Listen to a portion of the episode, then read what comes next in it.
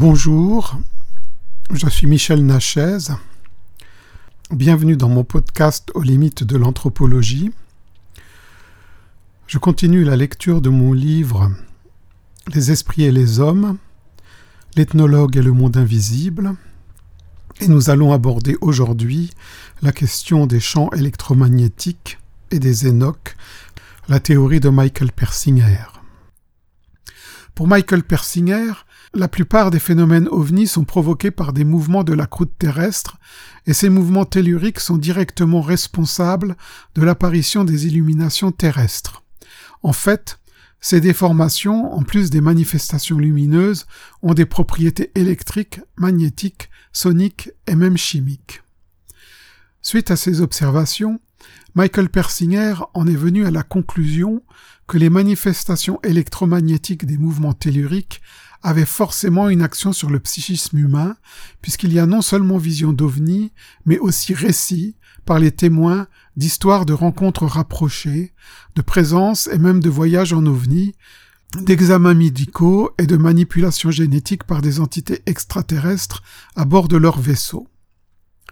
Pour Michael Persinger, ces personnes sont sujettes à des hallucinations provoquées par une stimulation des lobes temporaux. En effet, Persinger l'a démontré en laboratoire, si l'on stimule ces lobes temporaux avec un champ électromagnétique, le sujet perçoit des présences, voit des apparitions, a l'impression de flotter et de se mouvoir, entend des voix, a des expériences mystiques, revit des vies antérieures. Autrement dit, cette stimulation des lobes temporaux est en mesure de faire vivre à un sujet la panoplie des états non ordinaires de conscience avec cette sensation de réalité inhérente à ces états. Pour Kenneth Ring, si l'on arrivait à prouver que les NDE sont dus à une activation des lobes temporaux au moment de la mort, cela donnerait une explication neurologique définitive du processus. Il n'en est encore rien, et les spécialistes des NDE ont encore bien du travail en perspective. Par contre, en ce qui concerne les vécus subjectifs de cette activation des lobes temporaux par électroaimant, et c'est là que je reviens aux caractéristiques des Énoques, Paul de Vereux note, j'ouvre les guillemets, qu'il est exact que de nombreux sujets enlevés déclarent avoir flotté jusqu'au vaisseau extraterrestre, cette sensation de flotter est une sensation typiquement liée à la stimulation du lobe temporal. Dans les expériences de mort imminente, les gens se sentent flotter dans un tunnel en direction d'une lumière. Les personnes enlevées ont parfois le sentiment d'être hissées sur un rayon lumineux jusqu'au vaisseau. Les images et les sensations de mouvement sont très similaires, les expériences d'enlèvement, de décorporation et de mort imminente ont beaucoup de facettes en commun. Il ne faut pas négliger ces similitudes. Fermez les guillemets, Devereux cité par Ring 1994. Michael Persinger ajoute, j'ouvre les guillemets, il ne fait pas de doute que le type d'expérience incluant les expériences mystiques en général et les NDE en particulier sont en rapport étroit avec l'activité du lobe temporal. Kate Makarek et moi-même avons découvert que toutes les composantes majeures des NDE, y compris les expériences de décorporation, l'impression de flotter, d'être entraîné vers la lumière, d'entendre des musiques étranges et aussi de vivre des expériences profondes et significatives, peuvent se produire expérimentalement grâce à l'application dans la région du lobe temporal d'une induction électrique de puissance minimale émanant d'une source exogène, à savoir un champ magnétique à ondes alternées. Fermez les guillemets, Persinger, cité par Ring, 1994. Et aussi, j'ouvre les guillemets, puisque l'on attribue la plupart des phénomènes ovnis à des sources énergétiques naturelles, la proximité de ces sources aurait le maximum de chances de susciter une instabilité électrique dans le cerveau de l'observateur.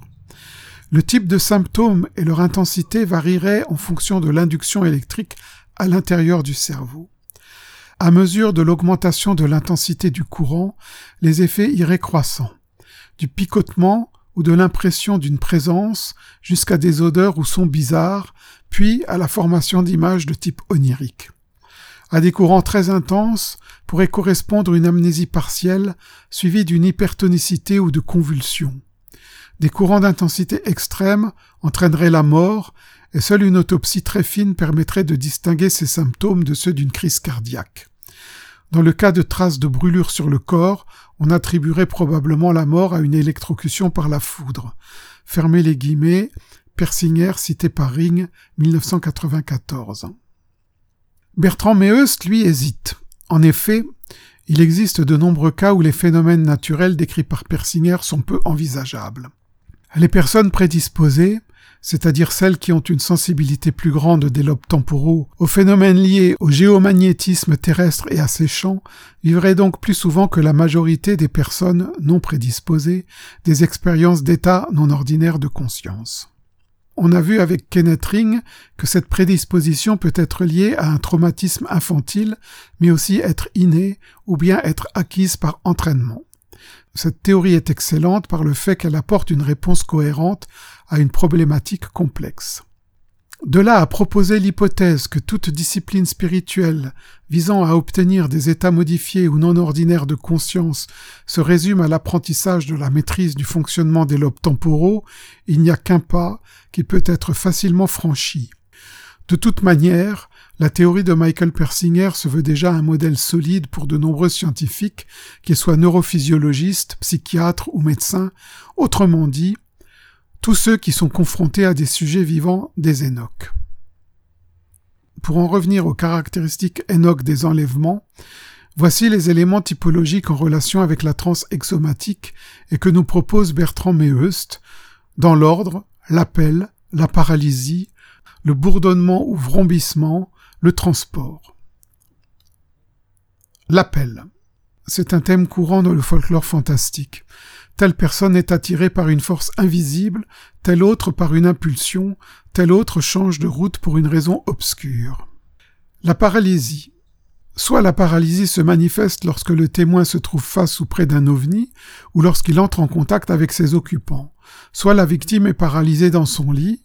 Ainsi, un sujet peut être paralysé dans son lit par des aliens pendant que son conjoint est allongé près de lui, et malgré ses cris de détresse, le lit étant entouré de créatures malingres à grosses têtes et de petits yeux rouges, par exemple, le conjoint ne se réveille pas et continue à dormir comme si de rien n'était. J'ouvre une note. Alien est le terme anglophone utilisé pour désigner les extraterrestres et est entré dans le vocabulaire courant de la littérature ufologique. Jean Sider, ufologue français, après avoir étudié les enlèvements par les extraterrestres, pense que le terme extraterrestre n'est pas approprié, car ces ravisseurs non humains ne sont pas nécessairement des extraterrestres d'après les récits même des ravis. Jean Sider décide donc de qualifier ces ravisseurs du vocable américain alien et il donne de ce terme la définition suivante.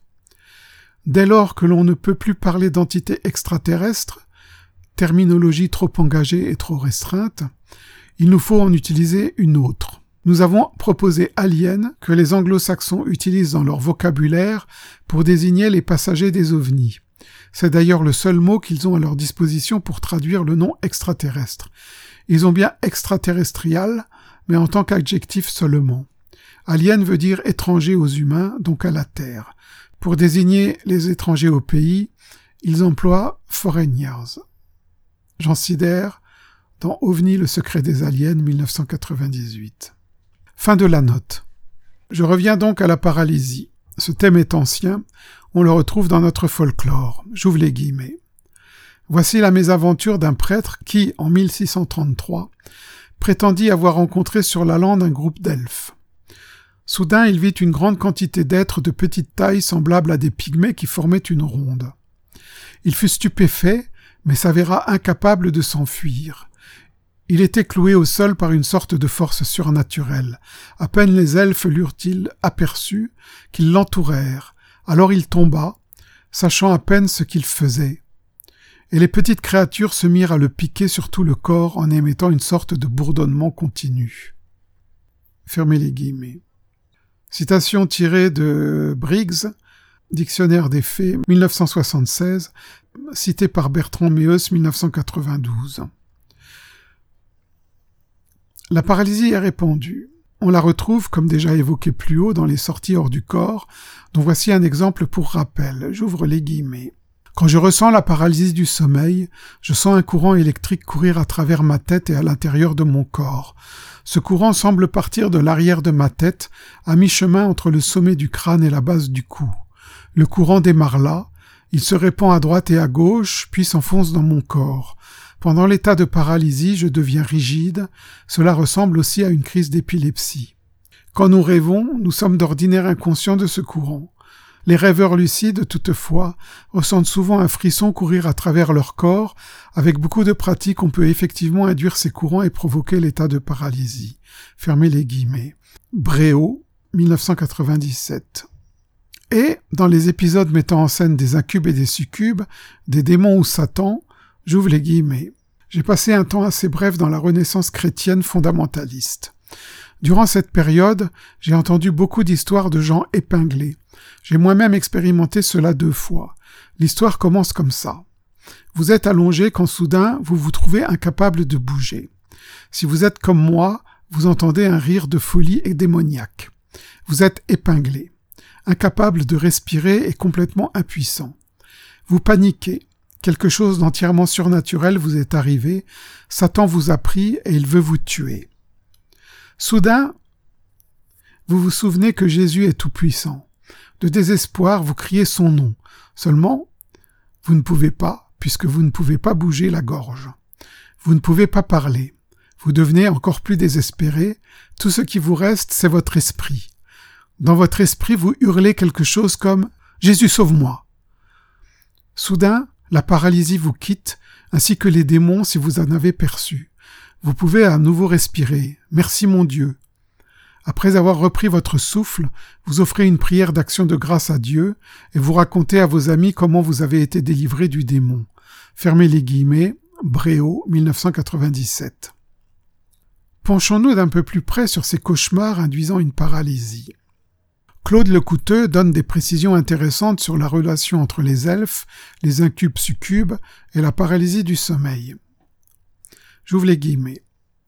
En ancien allemand, Elf, Alp, désigne le cauchemar, et aujourd'hui, celui-ci est appelé pression de l'elfe, Alpdruck, ou rêve elfique, Alptraum. Fermez les guillemets, le coûteux 1998.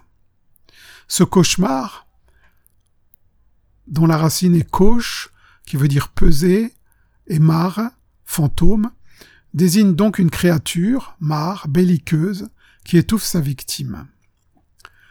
J'ouvre les guillemets. Le ou la mare est donc, dans le monde roman, une créature qui vous assaille et pèse sur vous. De ce fait, elle est étymologiquement proche parente de l'éphialtès grec, littéralement qui saute dessus, et de l'incubus romain, soit qui couche dessus. La notion de piétinement étrangère au monde roman et que nous retrouvons dans Cauche est empruntée aux traditions germaniques. Là, le cauchemar vous piétine, thème le plus ancien, puis il vous chevauche. Fermez les guillemets, le coûteux 1988. Le dormeur est paralysé. Le chauffaton, lutin domestique de la Haute-Vallée d'Olps, en Haute-Savoie, autre créature proche de la mare, se comporte comme ceci. Ouvrir les guillemets. D'autres fois, quand ils étaient couchés sur le foin à deux ou trois, le chauffaton venait les oppresser et les paralyser sous un poids très lourd, comme s'ils avaient eu une pierre sur eux, les uns après les autres. Fermez les guillemets, cité par le coûteux 1988. Ainsi, la paralysie du sommeil connectée à une sensation de présence qui oppresse le dormeur est un thème connu depuis très longtemps. Il apparaît dans divers folklores et traditions.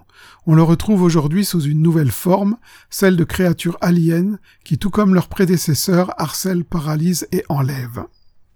Le bourdonnement, le vrombissement. Il est souvent présent lors du déclenchement de la décorporation. C'est d'ailleurs ce phénomène qui a poussé Robert Monroe à entreprendre des recherches sur les sons pour tenter de déterminer quelle fréquence pouvait bien la déclencher, et il a trouvé il a inventé la technique emissing. Ces bourdonnements, ces effets de vibration, sont donc communs au début des processus de rapt par des entités dites extraterrestres et aux trans exomatiques. Voilà qui rapproche les deux Enoch, si tant est qu'ils soient si différents que cela. En tout cas, À part la spécificité des scénarios vécus par les victimes d'enlèvement, peu de choses finalement au niveau psychophysiologique les distinguent. On retrouve ce vrombissement également dans les NDE. J'ouvre les guillemets. Un homme dont la mort se prolongea pendant 20 minutes au cours d'une intervention chirurgicale à l'abdomen décrit une sorte de vrombissement franchement pénible provenant de l'intérieur de sa tête. Cela le mit très mal à l'aise, il n'a jamais oublié ce son. Fermez les guillemets, Moody 1977. Ce n'est pas le seul bruit que l'on entend pendant les NDE. Il y a aussi des sortes de sonneries, des tintements, des claquements, des grondements, des détonations, tous sons qui sont familiers aux obéistes. Voici un autre témoignage qui rapporte également le même genre de sensation. J'ouvre les guillemets.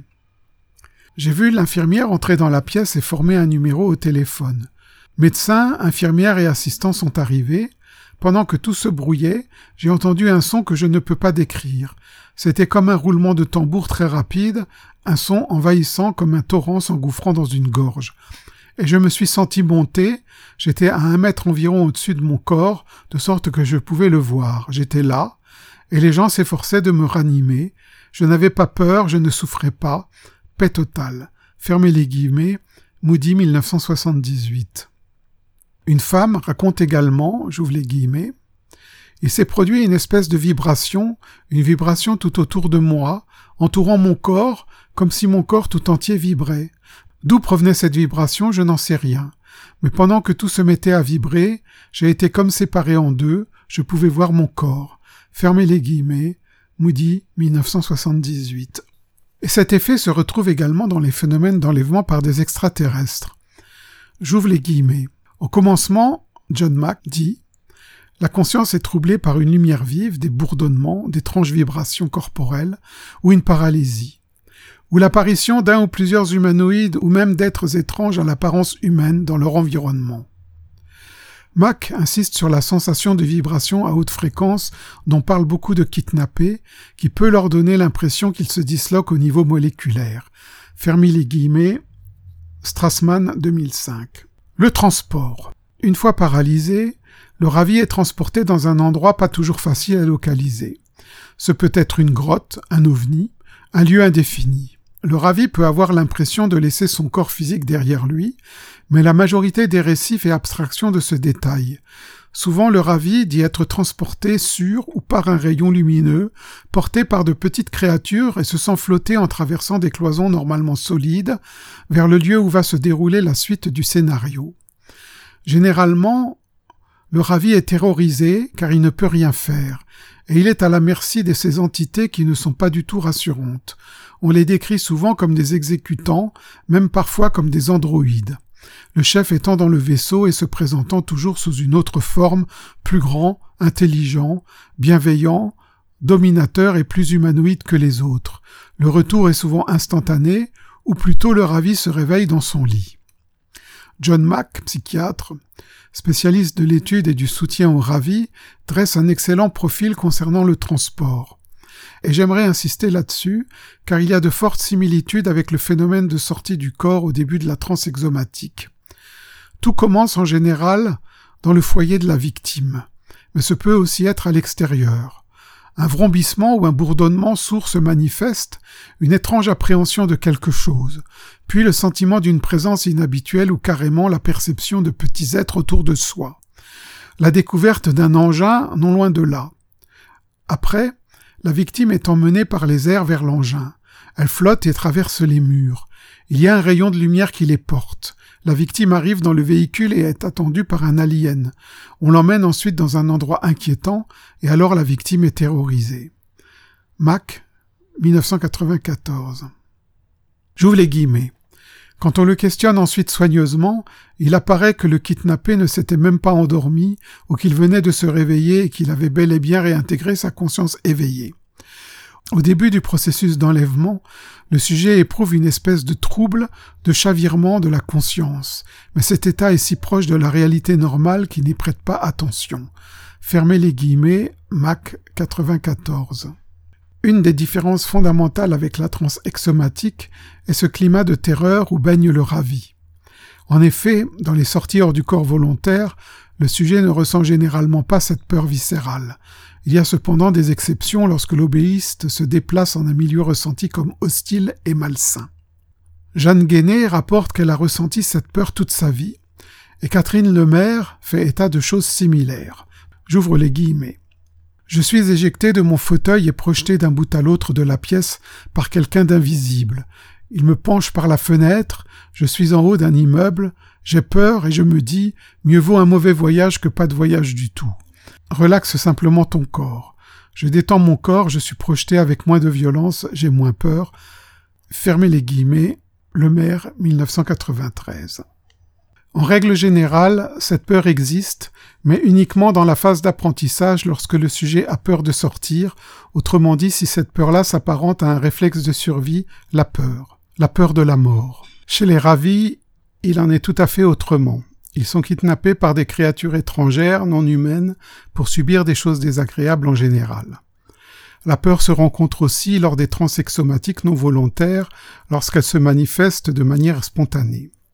Ainsi une personne de mes connaissances avait régulièrement peur de s'endormir le soir, car elle savait très bien qu'elle allait se retrouver au plafond après s'être sentie paralysée et avoir subi une séance de bourdonnement particulièrement désagréable. Chez elle, cet épisode de sortie hors du corps était accompagné de phénomènes de poltergeist, bruit frappé dans les murs, apparition de flaques humides sur le sol, mouvement du lit. Ainsi, ces trois énoques ont des caractéristiques similaires mais des contenus divergents. Si dans les NDE et les expériences dites d'enlèvement par les extraterrestres, on retrouve une trame structurée, il n'en va pas de même dans les voyages hors du corps, qui sont beaucoup plus libres et riches dans leur contenu. Par riche, je ne désigne pas la profondeur du vécu et son fort caractère de modification de la personnalité, mais riche en scénarios différents et en expériences.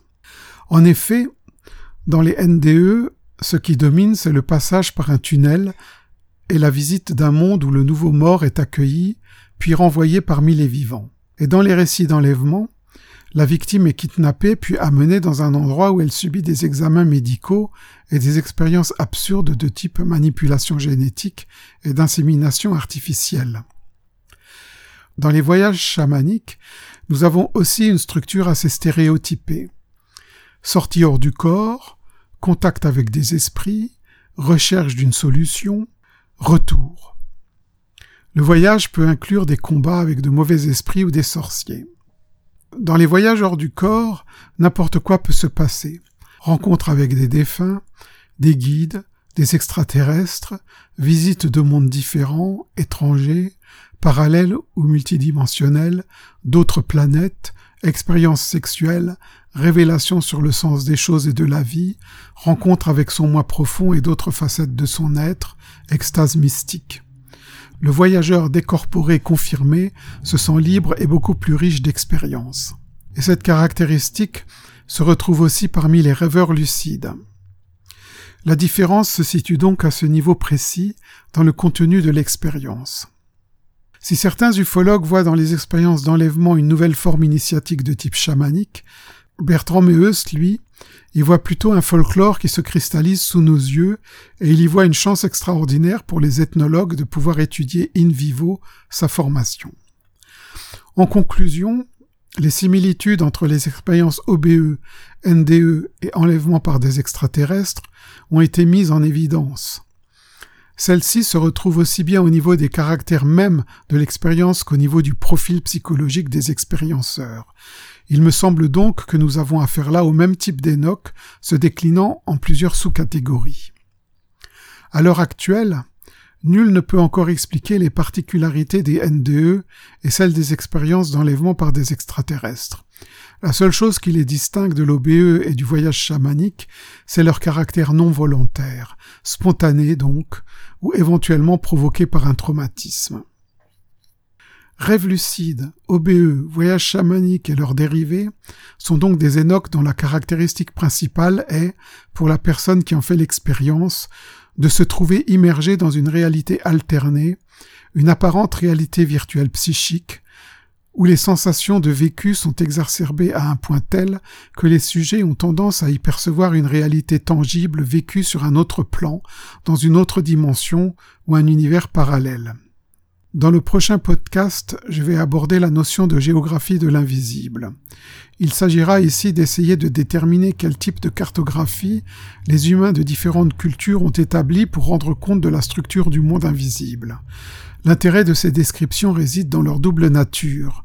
Comme il s'agit de territoires, les cartographies sont comme des cartes qui permettent l'orientation dans un espace. Mais ces cartes sont aussi des itinéraires psychiques qui sont de véritables moyens de s'orienter dans les états non ordinaires de conscience. En fait, ces deux aspects sont indissociables. C'est là toute la particularité de ces moyens de navigation. Merci de votre attention.